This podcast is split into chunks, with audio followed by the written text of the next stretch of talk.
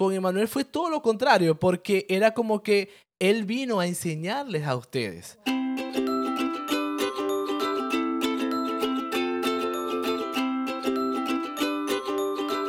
Hola, te habla Josué Laguna. Bienvenidos a Imperfectos. Hola, soy Hulda Tomar de Mil Colores Life.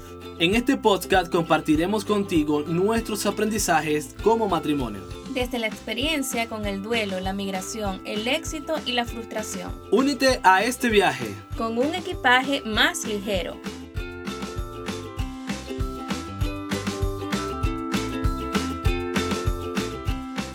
Hola a todos, un abrazo virtual y qué bueno que una vez más estén con nosotros, ya sea en el trabajo, en el metro, tomándonos un cafecito, acostaditos en la cama, donde quiera que estén. Muchas gracias por estar con nosotros. Otro episodio más de Imperfectos. Hola, ¿qué tal amigos? Saludos a todos que nos han, digamos, de alguna u otra forma hecho un feedback a través de las redes, nos han estado escribiendo, nos han estado diciendo excelente los podcasts. Y bueno, eh, en realidad estamos aquí con el deseo de compartirles, compartirles de nuestras experiencias, nuestro aprendizaje de vida y bueno, y también ir creando una comunidad en que también ustedes nos cuenten sus experiencias y podamos también nosotros crecer junto a ustedes. Así es. Hoy hablaremos sobre el antónimo de la queja. ¿Y cuál es el antónimo de la queja, Josué? Bueno, yo creo que cuando hablamos de queja, lo contrario a la queja, para mí sería el agradecimiento o la gratitud. Porque siento que hoy en día, o, digamos desde hace muchísimo tiempo, este, la gratitud eh, lo hemos dejado simplemente por algo, un favor que nos hacen. O sea, por ejemplo, eh, mira, te pido el favor de algo y al recibir ese favor, automáticamente, en, modo automático, decimos gracias por recibir ese favor. Pero a veces no nos damos cuenta que también los problemas o las circunstancias difíciles, inesperadas que nos toca vivir, son favores que la vida nos está dando o aprendizaje que la vida nos está dando a la cual nosotros debemos de decirle gracias. Gracias porque te cambia todo el panorama de tu percepción, de tu mente, de pensar y decir esto, mm, aunque es algo muy difícil, algo muy horrible que me está pasando, algo positivo tiene que surgir. Y creo que cuando arrancamos con decir gracias, gracias Dios, por ejemplo, que, que, me, que estoy viviendo esto, algo va a ocurrir después. Que mi, en mi, mi humanidad va a aprender algo nuevo. Claro, y en las relaciones, por ejemplo, entre nosotros dos, la palabra gracia, lo no sé si lo has notado, Josué, pero eh, a veces que estamos como en modo automático o hay algo que salió mal, un poco incómodo, eh, una diferencia, pero de pronto uno de los dos dice gracias gracias por prepararme el café o gracias por estar aquí, gracias por solamente por ser, por ser un buen padre, por ser una buena madre, gracias por tu compañía. Esa palabra gracias rompe el hielo y conecta, o sea, conecta en la relación de no solamente de pareja, sino de madre a padre, de amigo a amiga, de hermano a hermana, o sea, la palabra gracias, pero sinceramente o sea, más allá de, de una simple palabra política, sino una gratitud real puede conectar y puede sanar, puede perdonar, puede hacer tan, puede tan poderosa la gratitud. Mm, bueno, mira, yo aquí leyendo algo, ¿no? De la, de la app de Your eh, un plan sobre el agradecimiento, encuentro algo que tiene muchísimo valor y dice, elijo la gratitud en lugar de una mala actitud. Decido conscientemente ser agradecido por todas las cosas que Dios me ha dado en lugar de, en lugar de dejarme llevar por la queja. Claro. ¿Qué te parece eso? No, súper. Estaba escuchando un podcast de nuestro amigo Iván Pirela y él comentaba que mm, él había leído sobre un experimento que hizo un pastor americano con todos los matrimonios de su iglesia y era que eh, ellos iban a medir cuántas veces se quejaban en, el día, ¿verdad? Para entonces fomentar el valor de la gratitud.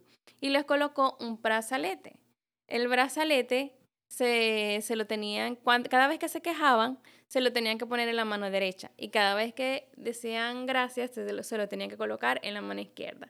Y se dieron cuenta que se quejaban muchísimas veces en el día y que prácticamente ese brazalete pasaba más en la mano izquierda que en la mano derecha. Sí. Entonces ese era como para hacer un feedback y hasta el mismo eh, autor de, del programa se dio cuenta que él también se estaba quejando. Entonces, era como que nuestro cerebro está programado a la queja, pero el feedback era para que no se quejaran tanto, sino que, epa, ¿cuántas veces estoy agradeciendo también? Y es que nosotros estamos como codificados para realzar más lo negativo que lo positivo. Ejemplo claro de eso es que por lo general la mayoría de nosotros, y me incluyo, ¿qué hacemos cuando nos levantamos? A veces es revisar las noticias. ¿Y qué noticias vamos y buscamos? Noticias negativas, noticias de lo que está pasando en el país, noticias, o sea, entonces... No es que las buscas, es lo que te sale, porque eso vende. Además, exactamente. Entonces, ¿qué pasa? Que nosotros lo primero que hacemos en la mañana al despertar, imagínate, escuchar esas noticias o leerlas, entonces ya nuestra vida, ya nuestra vida eh, durante el día está codificado en cosas negativas. Entonces nos quejamos de la situación, nos quejamos de lo que no está pasando, nos quejamos de la situación país. Entonces, en vez de empezar a buscar las oportunidades, ¿no? Creo que en el episodio anterior o en el pasado yo había dicho algo sobre que en un diplomado que nosotros hicimos, una profesora nos decía, ¿no? De que en, en el lenguaje organizacional se maneja mucho que todas las cosas malas que ocurren no se ven como como algo para llamar la atención, sino más bien oportunidades de mejora. Total. Y qué bueno sería que nosotros siempre busquemos eso dentro de las cosas que nos estén pasando no muy buenas, busquemos las oportunidades de mejora, pero desde el, eh, desde el agradecimiento. Sí, bueno, yo en particular, y lo mencionaba en un live que tuve con Entaconadas, yo dejé de ver noticias y de escuchar noticias, me, me llamarán, no sé, que estoy siempre desinformada, pero prefiero estar desinformada que estar con que estar totalmente estresada porque a mí me afecta, o sea, yo lo hago por cuidar mi salud mental y emocional, porque era lo primero que yo hacía y, y bueno, el algoritmo de Google me presentaba la, las noticias, entonces ahora trato de consumir más contenido eh, más, que, más que todo que me apoyen en mi, en mi estabilidad emocional, en mi bienestar emocional. Entonces, bueno, me salen como que cosas así, pero sin embargo, no trato, trato de, ver, de no ver ya noticias. Igualito las noticias me llegan. Claro. Me llegan por otras personas, sea por mi suegro, por ti, por otras personas, pues. Claro, claro, pero va a ser poco difícil no poder eh, estar expuestos a las noticias negativas porque nos rodean y es el día a día. Pero lo importante es no como que buscarla, o sea, no, sino que más bien nosotros nuestra perspectiva sea tratar de de buscar lo positivo de todas las cosas que, que, estén ocurriendo a nuestro alrededor, porque nosotros a pesar, no vivimos solos, vivimos conectados con otra gente. Entonces nuestras actitudes pueden influir negativamente en otras personas, ya sea en, en, nuestras esposas, en nuestros hijos o nuestro vínculo familiar con quien nosotros vivimos. Entonces estamos en una, en una coyuntura de un estrés. Eh, que se vive día a día a la cual no nos deja avanzar en ningún sentido. Claro, por ejemplo, esta mañana que salí, el vecino me dijo, mira, ¿sabes que en, solamente en el condado de Collier hay diario 200 casos de personas infectadas con coronavirus? Entonces, ya tempranito, entonces yo digo, hay personas que están totalmente pendientes de la cifra, de los casos, de, de que sube. Imagínate el nivel de cortisol que hay, que el cortisol es el nivel de estrés que llega a tu cerebro y que te, te disminuye el sistema inmune. Entonces, una cosa con la otra. Mientras que estás preocupado por el coronavirus y tienes el sistema inmune debilitado y el estrés arriba y la ansiedad, entonces... Mm, y, no te deja pensar. Igualito te, vas, pensar. Claro, igualito eres, vas a ser vulnerable al coronavirus. No, y es que todos somos vulnerables, porque por ejemplo, yo recuerdo cuando, cuando yo vivía en Venezuela, yo vivía con un estrés de que subió el dólar, bajó el dólar, cómo está el dólar. Entonces todo, eh, todo el día era revisando las páginas a ver si este, si perdimos, si subimos, si, si lo que tenemos en el banco nos va a alcanzar o no va. Entonces, wow, ¿por qué no nos ocupamos en hacer? Claro. ¿Verdad?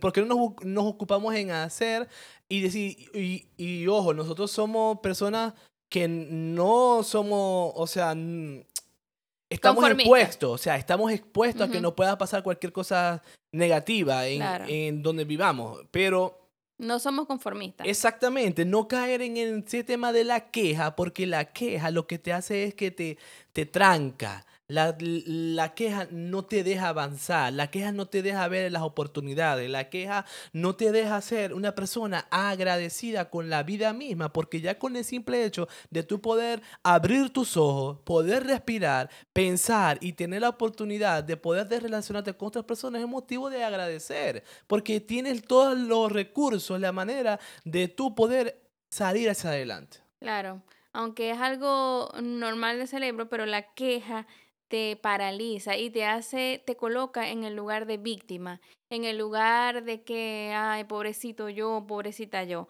Ahora, la gratitud te coloca en el lugar de privilegiado. O sea, yo tengo esto, yo tengo todo, tengo vida, tengo aire, tengo familia.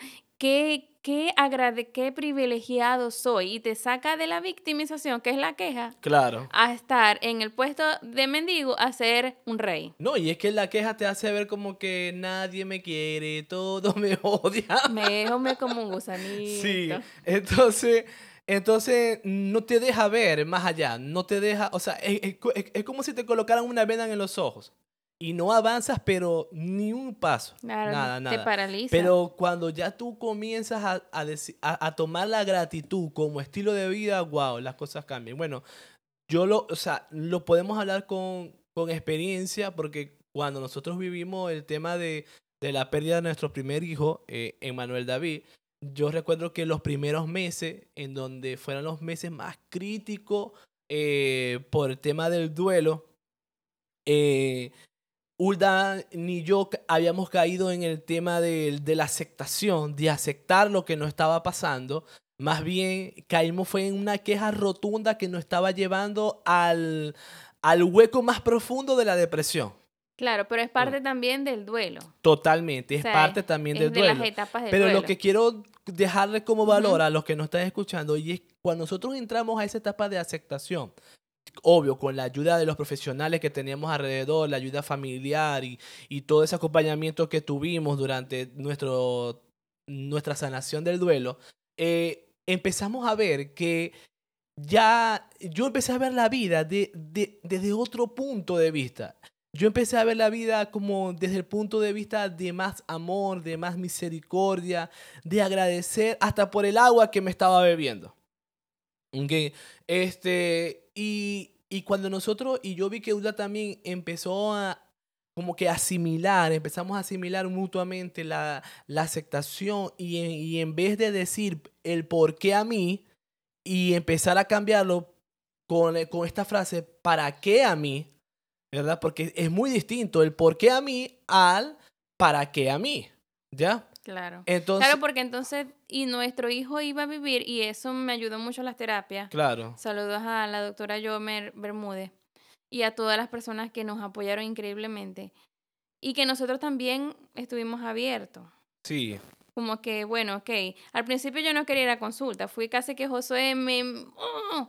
me colocó una camisa de, de, fuerza para entrar en el carro y llevarme. Sí, no. O sea, o, ahorita ustedes dirán, mira, pero se ríen de eso. Bueno, es que así es, o sea, ya hoy en día nosotros nos reímos. En ese momento lo que llorábamos era, bueno, lágrimas de sangre.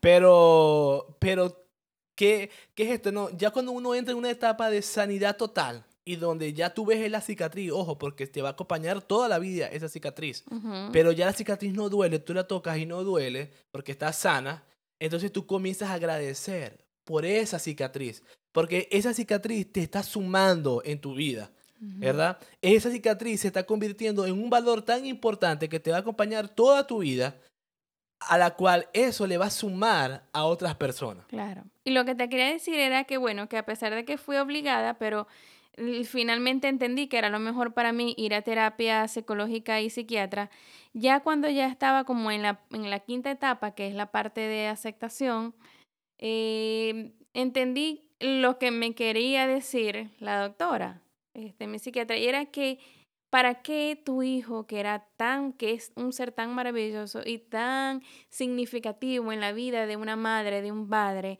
eh, ese ser amado a quien tú amas, cómo merece ser recordado? Cómo merece ser vivido, cómo merece ser honrado, desde la queja, desde el dolor, desde el porque a mí, desde la victimización o desde voy a ser un, voy a ser la mejor ser humano porque tú pasaste por aquí y mereces ser honrado. Si por aquí pasó un ángel, si realmente tu hijo significó amor, grandeza, lo más bello en tu vida, entonces muéstralo. Demuéstralo con tu vida, demuéstralo con tus actos de amor hacia otro, demuéstralo con tu, con tu mismo respirar, o sea, cambia, o sea, y el toque de un ángel te va a cambiar. Y ahí empezó a hacer clic en mi vida. Claro. Como que sí, o sea, yo tengo que vivir en honor a él porque él no fue cualquier cosa. No, y yo recuerdo que a mí me ayudó mucho, no recuerdo quién me dijo, porque tantas personas que me hablaron a mí, que me aconsejaban y eso, yo recuerdo que eh, alguien me, me hizo mención acerca de esta conclusión, ¿no? De que eh, por lo general los padres le enseñan a sus hijos cómo vivir, ¿verdad? O le abren un camino y dicen, bueno, por este camino que tienen que andar, porque ya los padres han vivido. Pero en esta vez con Emanuel fue todo lo contrario, porque era como que él vino a enseñarles a ustedes. Ah, o sea, tu hijo te enseñó el camino. Exactamente. Era como que eh, la situación tan crítica que estábamos viviendo nosotros como pareja y matrimonio luego de la partida de Emanuel, empezó a aflorar muchas cosas que estaban guardadas, ¿ok?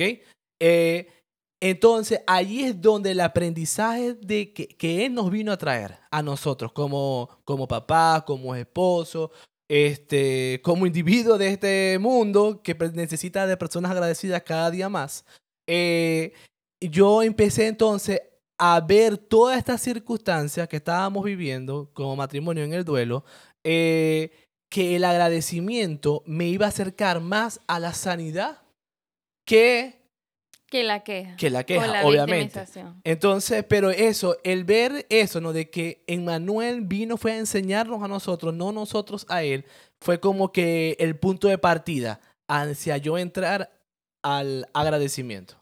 Claro, porque puede decir, pobrecita yo, no era justo, no era justo porque a mi hijo, porque a mí, eh, a, a, decir, qué privilegiada soy de que a mí me tocó un ángel y que él cambió toda mi vida, mi manera de ver, ya no me quejo por cosas vanas, ya no me importa si me, si me ofenden, si otras personas se burlan de mí, eso no tiene, eso no tiene importancia. Claro. Ya ni las opiniones de la otra persona, o sea... Pasan a un tercer plano, pero... Tú, no sabes, o sea, e, eso no, no duele tanto, porque qué más que dolor, qué más que perder un hijo, perder a alguien que realmente amas. Entonces vino a enseñar tanto, o sea, realmente que, que es transformador. Sí, sí, muy transformador.